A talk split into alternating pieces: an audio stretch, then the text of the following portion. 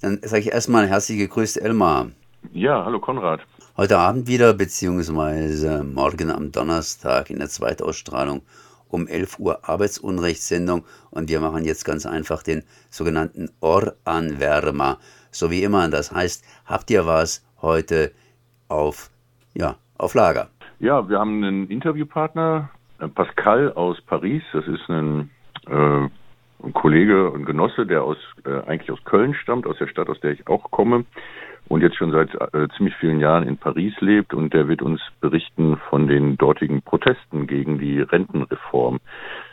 In Deutschland kriegt man das ja kaum mit, also was da in Frankreich eigentlich los ist, was für eine beeindruckende große Mobilisierung aller Gewerkschaften zusammen ähm, gegen die Rentenreform von Sarkozy und auch im Grunde gegen das gesamte Regime Sarkozy sich dort vollzieht und darüber wollen wir reden auch darüber, warum es dann doch äh, möglicherweise nicht zum Generalstreik kommt, sondern immer nur zu so, so Protesttagen oder wo die Schwierigkeiten sind. Aber äh, ich denke, in Deutschland wird das viel zu wenig beachtet, was da gerade in Frankreich passiert seit ungefähr einem halben Jahr. Ja, ansonsten gibt es äh, Union-Busting News, also äh, Berichte über Betriebsratsbehinderungen und solche Dinge. Das macht meine Kollegin Jessica Reisner. Ja, das heißt heute Abend wieder eine spannende Sendung. Ich wollte einfach mal fragen, ist es immer noch in Frankreich sozusagen zugange, dass es diese Proteste gegeben hat, ist klar, aber irgendwann müssten die doch mal abflachen, beziehungsweise da müsste sich doch was lösen, sprich, äh, es gibt ja noch andere Probleme.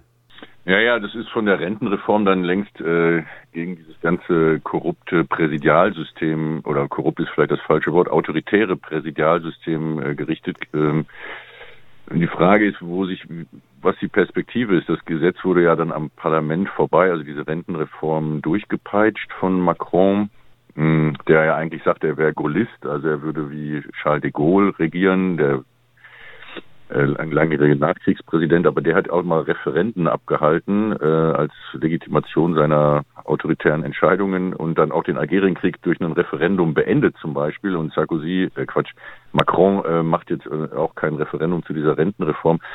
Äh, also das Regime steht eigentlich ziemlich schwach da. Äh, also das wird der Pascal uns alles erzählen, aber man, die Frage ist, wie, äh, wie das weitergehen kann. Aber die machen immer noch ähm, regelmäßig also große Aktionstage mit einer riesigen Beteiligung und die, die Mobilisierung ist so stark, dass, äh, dass sie also äh, mit deutschen Verhältnissen kaum vergleichbar ist, wenn man überlegt, was für ein schwacher bis äh, kaum äh, entstandener ähm, Widerstand gegen die Einführung der Harzgesetze damals 2003 bis 2005 in Deutschland passiert ist ähm, ist das also äh, atemberaubend, was da in Frankreich passiert. Auch wenn man betrachtet, was in anderen europäischen Ländern los ist, also Italien, ähm, England, ähm, ist da in Frankreich irgendwie äh, ziemlich viel äh, im Gange, von dem wir uns hier eine große Scheibe abschneiden könnten, denke ich.